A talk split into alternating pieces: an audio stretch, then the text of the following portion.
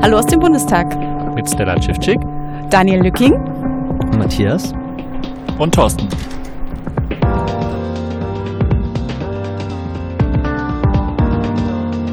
Ja, wie ihr im Intro schon bemerkt habt, haben wir in der ersten Folge hier im Jahr 2019 ein paar mehr Stimmen. Wir haben zu Anfang äh, Matthias Jakubowski äh, gehört, Mitarbeiter bei der Linksfraktion. Wir werden hinterher dann auch die Sequenz noch einspielen, die wir mit ihm aufgenommen haben. Er sitzt jetzt bereits in der nicht öffentlichen Sitzung, zu der wir natürlich wieder keinen Zugang haben. Und wir haben heute als Gast äh, Thorsten und Thorsten kann sich jetzt direkt nochmal selber vorstellen. Hallo, ich heiße Thorsten. Ich äh, bin 28 Jahre alt, äh, wohne in Münster, habe mir jetzt extra Urlaub genommen, um nach Berlin zu reisen und hier bei der öffentlichen Sitzung teilzunehmen. Und du hörst den Podcast, habe ich gehört? Ja, ich höre den Podcast und ich habe auch schon technische Aufklärungen gehört. Und auf dem Podcast hier bin ich dank Martina Renner draufgekommen. Und du hast ja schönerweise auch bei Twitter sofort geantwortet. Genau, wir machen ja immer Werbung, dass ihr euch äh, gerne auch mal im Bundestag einfinden sollt. Und äh, Thorsten, wie sah denn das bei dir aus? Es war überraschend einfach. Du hast mir glücklicherweise den Link sofort geschickt plus E-Mail-Adresse. Und ähm, dann habe ich eine E-Mail geschrieben und innerhalb von zwei Tagen kam dann Bestätigung, ja, du kannst kommen. Mhm. Ähm, und an der Pforte zum Eingang ähm, war mein Name leider nicht auf der Gästeliste, was äh, etwas realsatirisch ist, da hier der äh, der Informationsfluss ein bisschen aufgearbeitet wird, der nicht klappt und anscheinend klappt der im Haus auch schon nicht. ja, und äh, aber letztendlich hast du es in die Sitzung geschafft und wir hatten heute eine Sitzung mit ähm, insgesamt ja, vier angekündigten Zeugen, einer davon nicht öffentlich, der Herr Makri vom BFV und ein Zeuge ist nicht erschienen. Und äh, Stella, wen haben wir denn heute überhaupt gesehen? Wir haben heute den Zeugen J gesehen, ein Mitbewohner aus der Erstaufnahmeeinrichtung. Er hat über das einmonatige Zusammenleben mit dem späteren Attentäter berichtet Derzeit ist er, lebt er auch nach wie vor in Deutschland und arbeitet hier, ist schon im festen Anstellungsverhältnis. Und wir waren eigentlich sehr begeistert von seiner Zugänglichkeit und wirklich sehr, sehr offenen Art. Auch immer schön zu sehen, mal einen Zeugen da zu haben, der nicht für eine, äh, für eine Institution oder für ein Amt da ist, sondern wirklich als Privatperson und so mal sehr authentisch erfrischend ist. Ähm, wir haben ihn ähm, mit einem Übersetzer im Ohr gehört Genau genommen waren es zwei Übersetzer. Das ja, genau. ähm, lief folgendermaßen ab. Es gab eine Kabine, die an der Halle oder an dem Saal angeschlossen ist. Und dort saßen zwei Übersetzer. Einer übersetzte Deutsch-Arabisch und der andere übersetzte Arabisch-Deutsch. Und ähm, wer schon mal so bilingual unterwegs gewesen ist, also zum Beispiel ein englisches Podium sich anhört und mal Deutsch twittert, äh, der weiß, äh, das ist wirklich ansonsten absolute Hirnschmelze, wenn man ständig zwischen den äh, verschiedenen Sprachen hin und her äh, wechseln muss. Und insofern war da für jeden Kanal quasi ein, äh, ja, ein eigens zuständiger Übersetzer, was ich persönlich auch dahingehend gut fand. Man konnte die beiden bei der Arbeit äh, sehen und konnte sehen, die haben sich jetzt nicht irgendwie abgesprochen, das war keine Zeitverzögerung, sondern es war wirklich eine Simultanübersetzung. Das heißt also, wenn jetzt irgendjemand an der Aussage irgendwas hätte feilen wollen, so über die Übersetzung, das wäre sofort aufgefallen und äh, auch gar nicht möglich gewesen. Und das war eine hochgradig professionelle Leistung, da ähm, ja so simultan zu übersetzen und äh, die richtigen Worte für all das zu finden ähm, in, in, in der jeweils anderen Sprache, was bei Arabisch-Deutsch ja nicht immer so ganz äh, mhm. einfach ist. Ja, wie hat das auf dich gewirkt, Thorsten?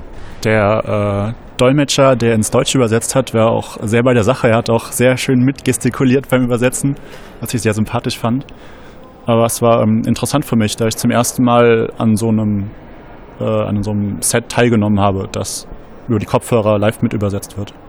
Und äh, wie hast du den Zeugen so empfunden? Konntest du dich dann überhaupt noch so mit ihm befassen, wie er da unten saß und äh, erzählte? Ja, also ähm, durch die Übersetzung war das echt gut gemacht. Ähm, als der Zeuge manchmal Sachen gezeigt hat mit den Händen, was dann halt natürlich doof, weil es Lost in Translation ist.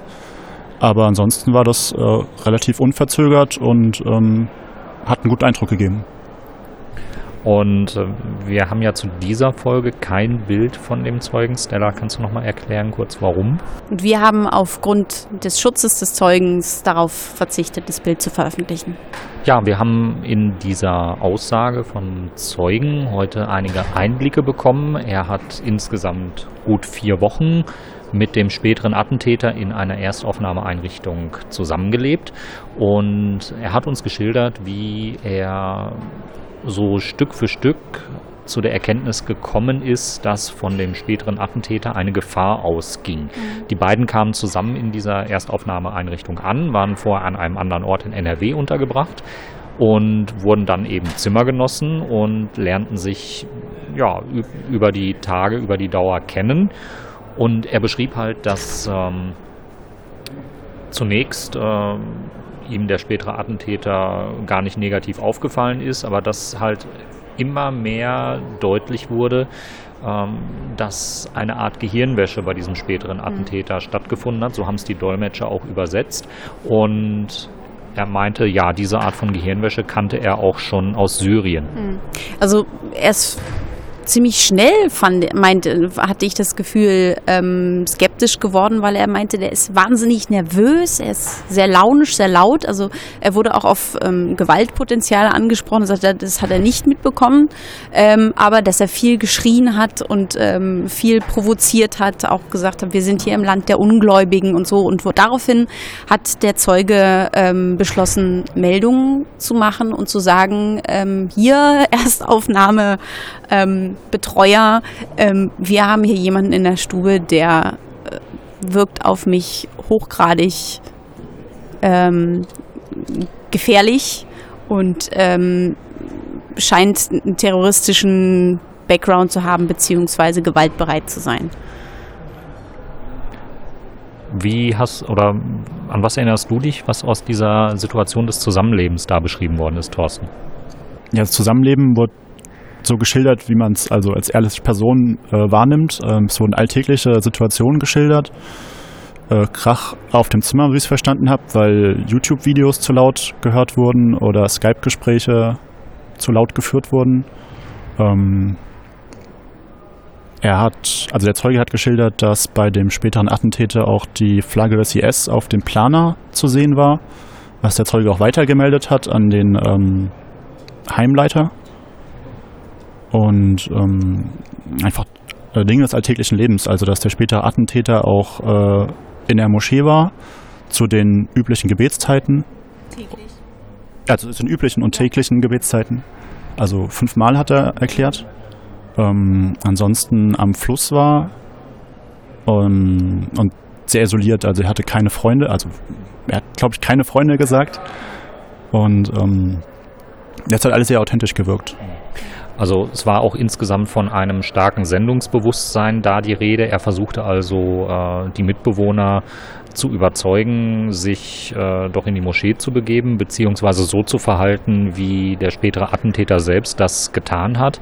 Ähm, er wollte sie motivieren dazu, äh, das staatliche Versorgungssystem auszunutzen und gab dann auch Hinweise darauf, wie man äh, die Ämter entsprechend äh, betrügen oder hintergehen kann und machte wohl auch, so hat es der Zeuge geschildert, ähm, Vorschriften, was die Mitbewohner tun dürften, was äh, halal sei und was aber absolut verboten sei und äh, demnach haram sei.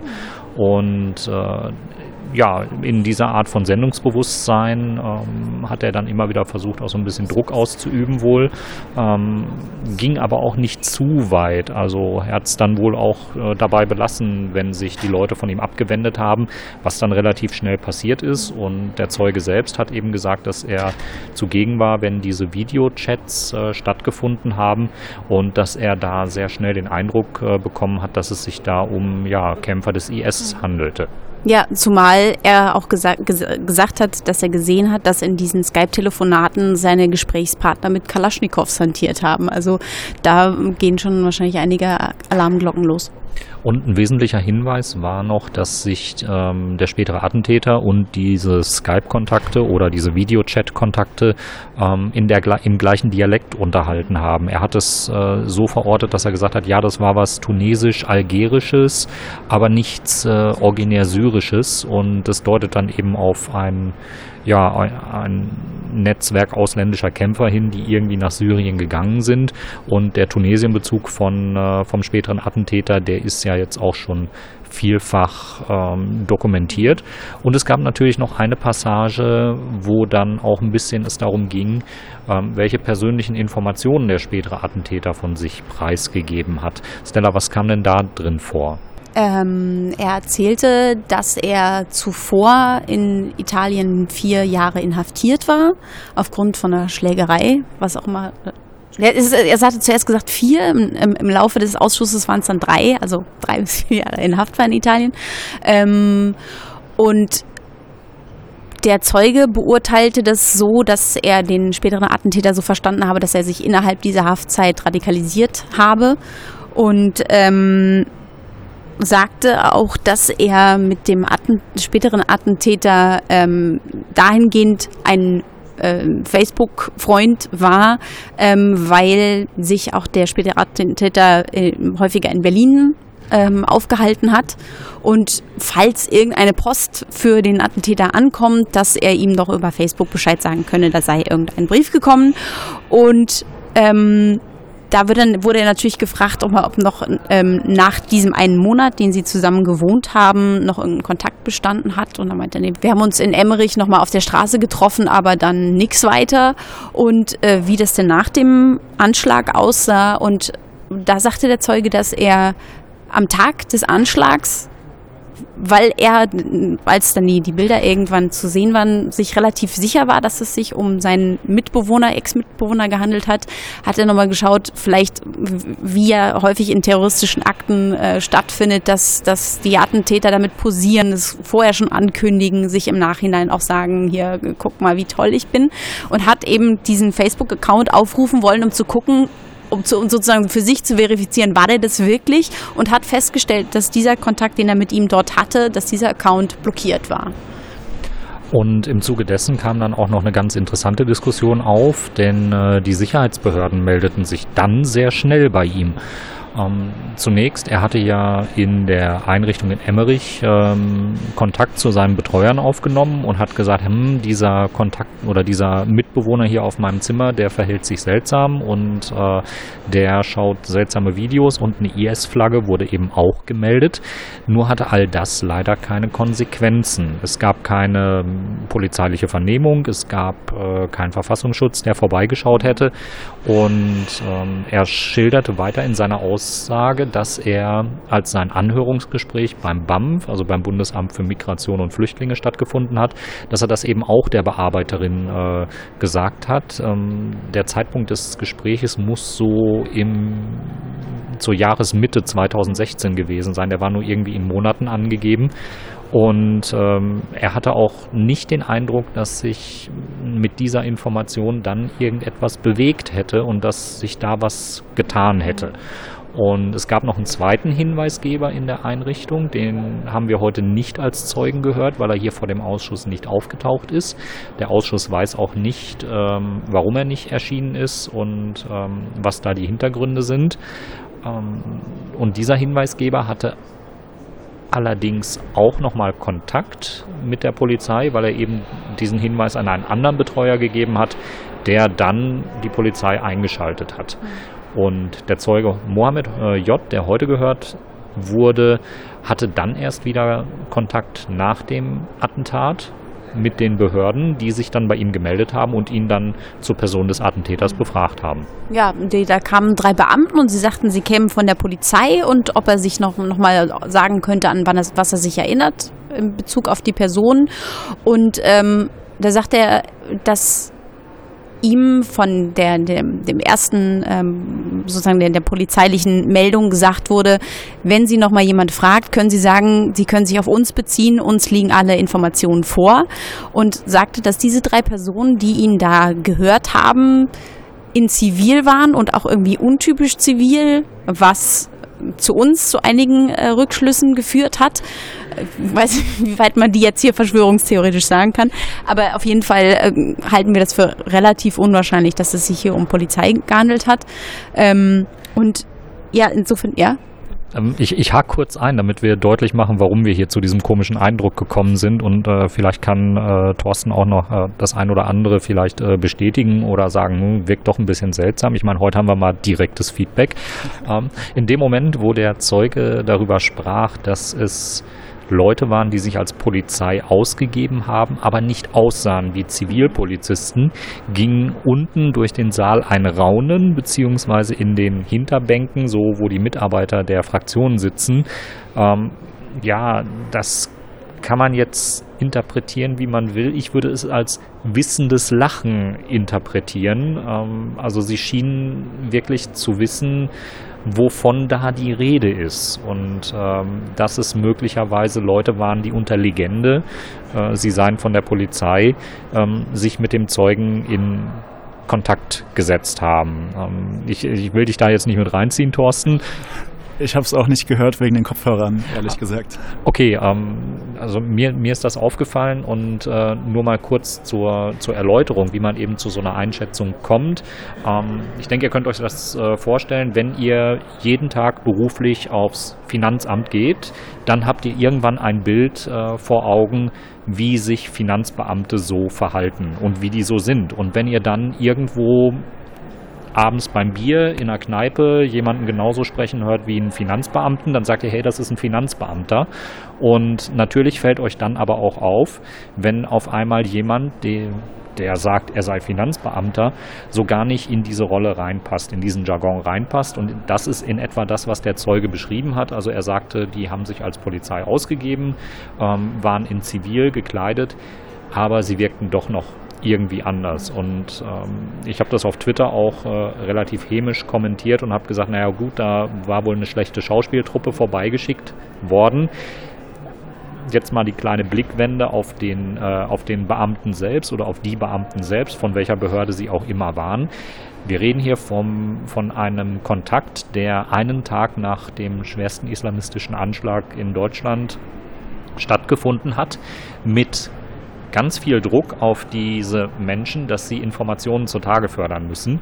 Und äh, ich glaube, dann ist es relativ verständlich, dass äh, ja nicht unbedingt jeder in der Lage ist, dann in seiner vorgegebenen Legende auch wirklich souverän zu wirken und all das tun zu können, ähm, was eben nötig wäre, um sich äh, authentisch als äh, Polizeibeamter oder sonst irgendwas ausgeben zu können. Ähm, oder vielleicht waren es auch wirklich ganz normale Polizeibeamte vom LKA in Zivil, die aber an diesem Tag so viel Druck hatten, dass sie irgendwie anders wirkten.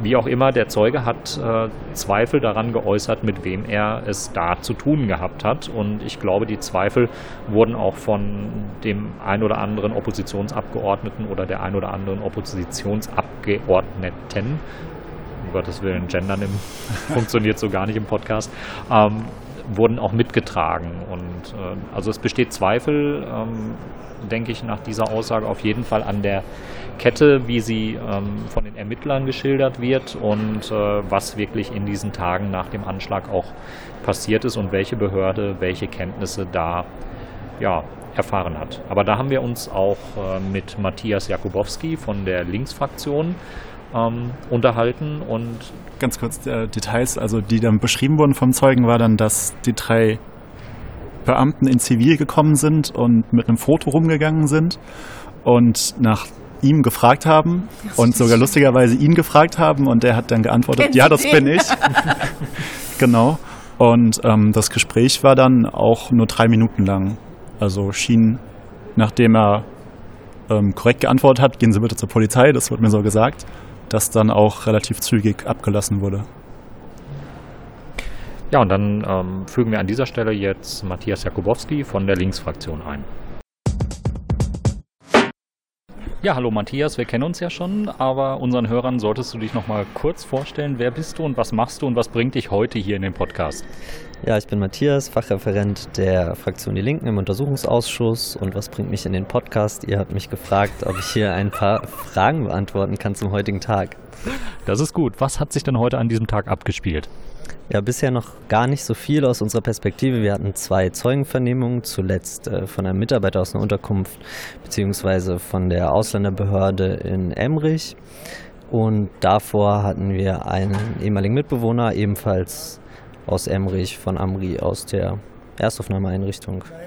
Ähm, der erste Zeuge war für uns eigentlich unter dem Aspekt interessant, dass wir uns mal erhofft haben, vielleicht ein bisschen was darüber zu erfahren, wie Amri sich denn in einer privaten Atmosphäre ähm, benommen hat, wie er sich da verhalten hat, was für vielleicht was für Informationen er uns einfach mitteilen konnte, der Zeuge über so das alltägliche Leben, also um ein bisschen da was zu erfahren, weil wir hatten ja bisher relativ wenige Zeugen, die tatsächlich in engerem Kontakt mit gestanden haben. Und ähm, jetzt bei dem Zeugen J war es ja tatsächlich so, dass er auch nur eine sehr kurze Zeit, einen Monat, also alles drehte sich jetzt um diesen einen Monat, sehr verdichtet, was soll in einem Monat schon großartig passieren. Ähm, aber offensichtlich ist ja doch einiges passiert. Ähm, und das wollten wir dann mal überprüfen und einfach uns anhören, ob es denn tatsächlich so war, wie wir es jetzt schon in den Akten lesen konnten. Der Zeuge hat ja auch schon zuvor im Untersuchungsausschuss in NRW ausgesagt. Das heißt, wir hatten ja schon einige Hintergrundinformationen. Wir wussten, dass der Zeuge nach dem Anschlag auch polizeilich vernommen wurde. Und dazu wollten wir jetzt einfach so uns einen eigenen Eindruck bilden. Und was konnte der Zeuge insgesamt beisteuern und aussagen? Ähm, ich versuche mal vielleicht ein, zwei wirklich interessante Punkte rauszunehmen. Der erste ist dieses, dieser Punkt mit dem, mit dem Skype-Gespräch oder so. War es jetzt Skype oder irgendeine Videotelefonie, dass er wohl tatsächlich mitbekommen hat, dass Ari sich ähm, über Videotelefonie mit mutmaßlichen ähm, Dschihadisten oder er hat es heute so ausgedrückt, Mujahideen ähm, in Syrien ähm, unterhalten hat und dadurch einige Gesprächsfetzen äh, aufnehmen konnte. Das war uns bisher nicht, also nicht in der Gänze so klar, dass es tatsächlich so stattgefunden hat. Wir konnten natürlich lesen, dass er ähm, seinem Betreuer in der Unterkunft einige Mitteilungen gemacht hatte. Wir konnten auch lesen, was das für Mitteilung war. Da gab es ja so Hinweise auf eine IS-Flagge, das hat er heute nochmal bestätigt. Dann, dass er irgendwie davon geredet hat, äh, vielleicht selber nach Syrien zu gehen als Kämpfer, aber es war nicht so ganz klar, dass er auch tatsächlich in dieser Zeit irgendwie mit mutmaßlichen Mujahideen dort gechattet hat. Um das gleich anzufügen, was ein bisschen schade ist, dass wir es eigentlich nicht weiter so verifizieren konnten. Also wurde, er konnte sich weder an Namen erinnern, er konnte sich nicht an Örtlichkeiten erinnern konnte sich jetzt nicht unbedingt daran erinnern, ähm, in welcher Situation sich die Personen befunden haben, mit denen er da gesprochen hatte. Ähm, ich weiß gar nicht, ich glaube, wir haben es gar nicht nochmal vertieft.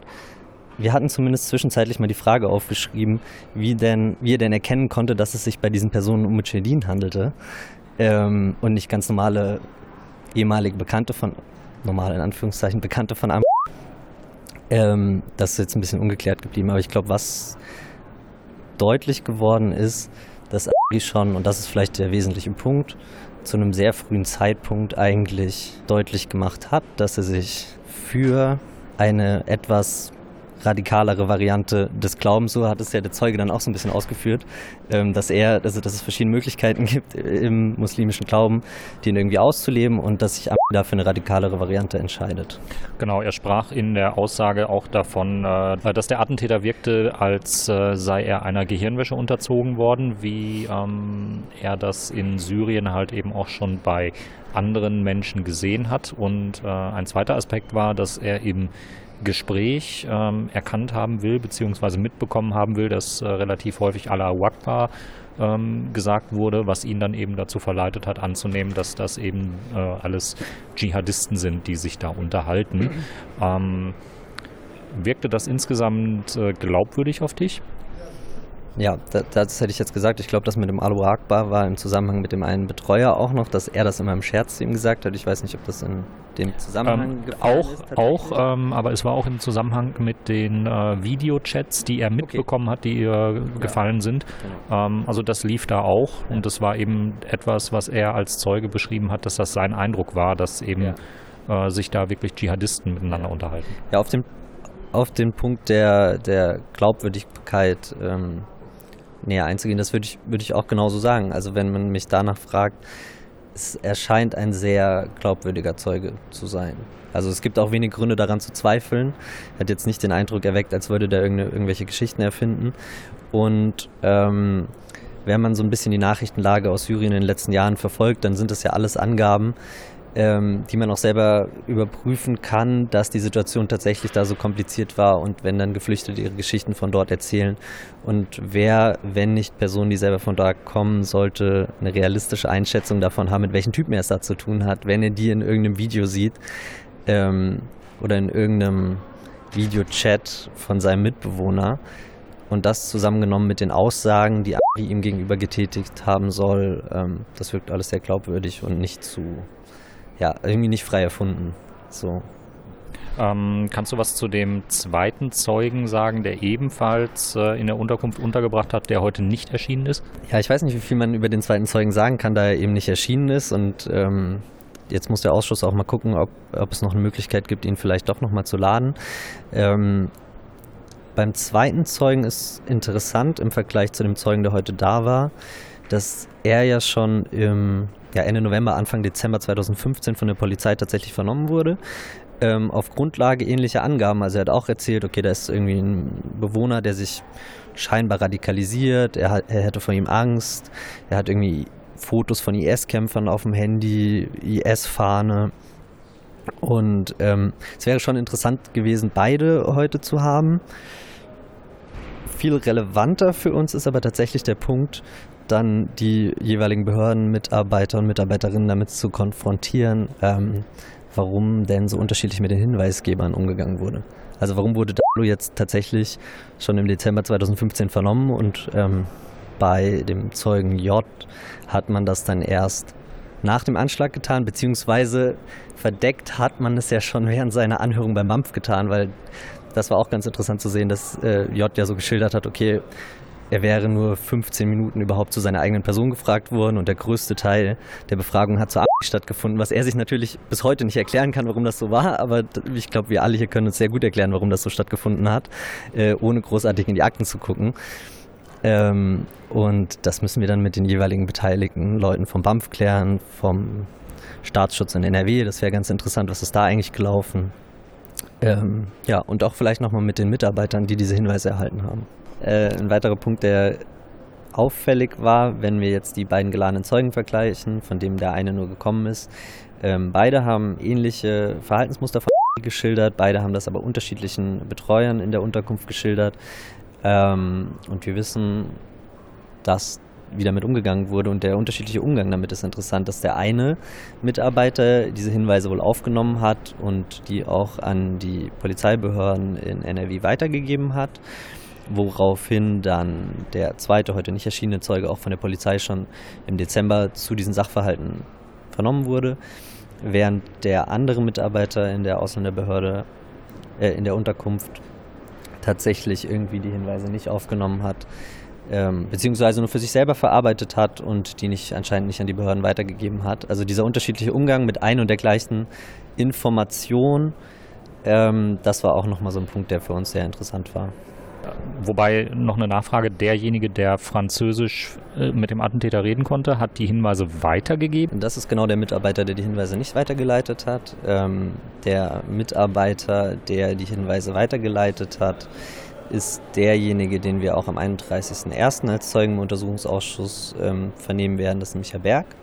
Er hat die Hinweise von dem Zeugen D an die Polizeibehörden weitergegeben während der andere Mitarbeiter, den wir bisher auch noch gar nicht als Zeugen geladen haben, ähm, die Hinweise tatsächlich nach jetzigem Kenntnisstand nicht weitergegeben hat. Ähm, warum wurde dieser Mitarbeiter bisher noch nicht geladen? Sein Name war ja im Ausschuss heute auch durchaus bekannt und ist ja so gefallen.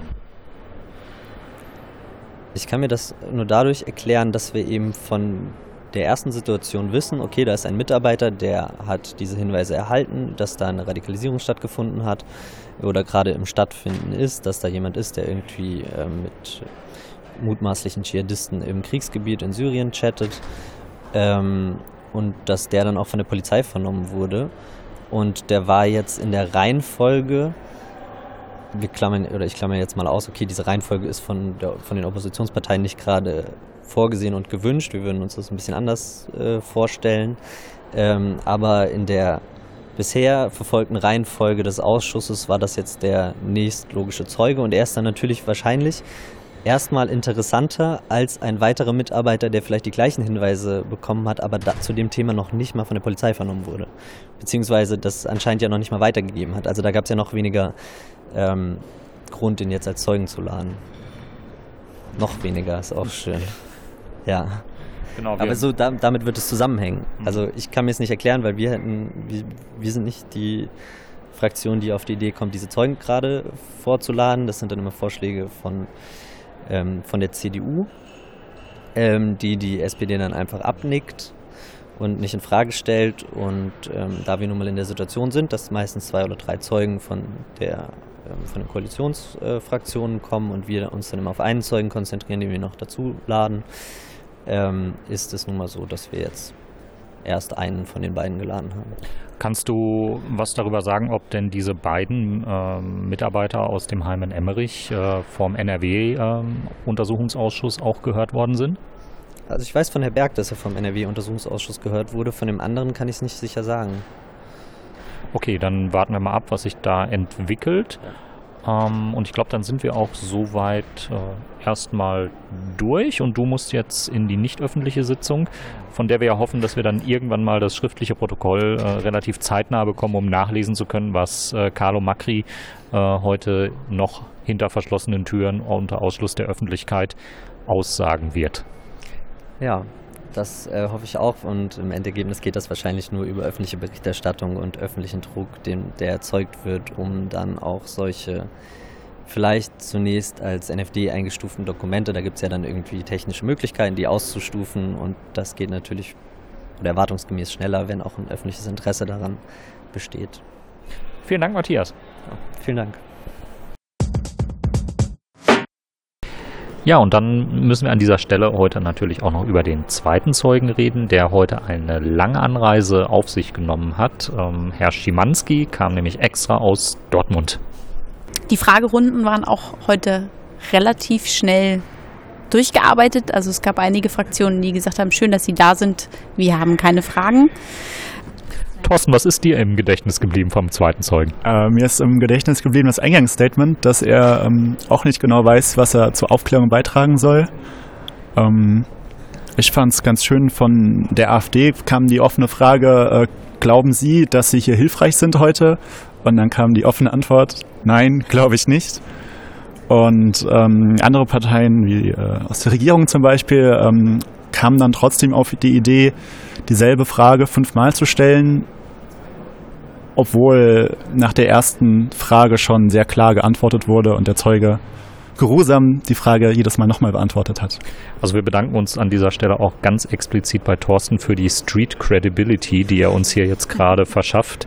Ähm, ich kann mir vorstellen, dass das für den einen oder anderen Hörer und die eine oder andere Hörerin natürlich auch ein Problem ist, wenn wir ständig sagen, ja, die CDU, CSU lädt da Zeugen ein, die sind gar nicht richtig relevant und die Fragen äh, tun irgendwie nichts zur Sache. Aber ich meine, du konntest das heute jetzt äh, selber mit ansehen. Ja, auf jeden Fall. Also ähm, die Frage, die gestellt wurde, war, ähm, was denn mit den Fingerabdrücken passiert ist, die äh, von Berlin nach Dortmund gesendet wurden. Und der Zeuge hat gesagt, ich bin äh, Ersterfasser, mich erreichen die nicht. Danach wurde dann, wie gesagt, noch viermal weiter gefragt, was er mit den Fingerabdrücken gemacht hat oder was in NRW damit gemacht wird. Und naja, von der Tribüne aus hat man mitbekommen, dass der Mann Menschen erfasst und das war es dann auch an Wissen, das er beitragen kann. Also es war, wie wir in anderen Sitzungen schon von anderen Stellen gehört haben, die Ersterfassung äh, war nicht vernetzt, nicht bundeslandübergreifend vernetzt. Man konnte nicht gegenprüfen. Es gab Mehrfacherfassungen aufgrund von Schreibfehlern, ähm, die aber auch nicht groß sanktioniert werden konnten, weil es auch erstmal schwierig war, irgendwie Beweis zu führen, dass das überhaupt absichtlich passiert war oder weil es wirklich einfach auch Übersetzungsfehler gewesen sind. Im Grunde genommen nichts, was wir nicht in anderen Podcasts äh, jetzt schon schon erwähnt hätten. Ähm, das Bild bei der Ersterfassung, ja, nichts war organisiert. Es war mehr oder weniger katastrophal und man hat irgendwann angefangen, das Ganze zu ändern, aber auch dazu konnte der Zeuge nicht mehr viel Aussagen machen, denn äh, er ist bereits 2016 dann aus dieser Tätigkeit bei der Ersterfassung ausgeschieden. Ihm persönlich ist da auch überhaupt kein Vorwurf zu machen. Ich gehe davon aus, er hat seinen Dienst äh, so verrichtet, wie das unter den gegebenen Möglichkeiten äh, eben anstand. Ähm, ja, und dass er jetzt aber vor einem Untersuchungsausschuss nach dem nächsten geladen wird und immer wieder dasselbe erzählen muss, das muss auf ihn, glaube ich, auch recht seltsam wirken. Ich muss an dieser Stelle nochmal korrigieren. Ich habe ihn zwischenzeitlich auf Twitter in einem meiner ersten Tweets des Tages als äh, Staatsanwalt angekündigt. Das war ein bisschen irritierend, ähm, weil wir im Pressegespräch äh, mit der Linksfraktion darüber geredet haben und äh, die Linksfraktion hat sich diesbezüglich auch nochmal korrigiert und hat gesagt, naja, also es gibt noch einen zweiten Schimanski, der hier eine Rolle spielt, nämlich bei der Staatsanwaltschaft Berlin und äh, da es äh, keine Fragen seitens der Linksfraktion an den Zeugen Schimanski Schimanski gab, äh, weder an den einen Schimanski noch an den anderen, kam es eben zu dieser Verwechslung. Ähm, ja, das bitte ich äh, an dieser Stelle dann auch nochmal zu entschuldigen und das, da haue ich dann auch noch einen Tweet entsprechend hinterher. Ähm, wir sind weiterhin bei dem Punkt, dass eben diese chronologische Aufarbeitung, die von der CDU, CSU durchgedrückt wird und äh, von der SPD mitgetragen wird, dass die eben im Ausschuss immer wieder Dinge produziert, die nicht produktiv sind, die den Ausschuss nicht wirklich weiterbringen und äh, dass über Dinge geredet wird, die man eigentlich abhaken könnte, nachdem sie bereits in NRW und auch in Berlin in den Ausschüssen thematisiert worden sind. Ja, dann sind wir eigentlich so ein bisschen am Schluss des Tages angekommen, glaube ich. Ähm, aber wir müssen noch mal eine Frage an Thorsten stellen. Hab, hat, hat, sich das gelohnt, hier hinzukommen? Es hat sich auf jeden Fall gelohnt. Also ähm, mal schauen, wie lange der Untersuchungsausschuss noch geht. Ich würde vielleicht noch mal kommen. Ähm, hoffentlich dann mit interessanteren Zeugen, gern vom äh, Verfassungsschutz. Da würde ich gerne die hölzernen Fragen hören von den Abgeordneten. Aber ähm, es hat sich auf jeden Fall gelohnt. Also auch gerade wie ihr schon gesagt habt, das ist irgendwie immer die Regierung stellt die Fragen sehr seltsam. Es ist schön mal dabei zu sein und ähm, man kriegt auch den Eindruck, dass sie sich gegenseitig nicht immer zuhören. Dann bleibt uns nur, uns äh, zu verabschieden bis zur nächsten Folge am, am 31.01. Das heißt, ihr hört uns dann am 1. Februar. Und dann sagen wir Tschüss aus dem Bundestag. Tschüss. Tschüss.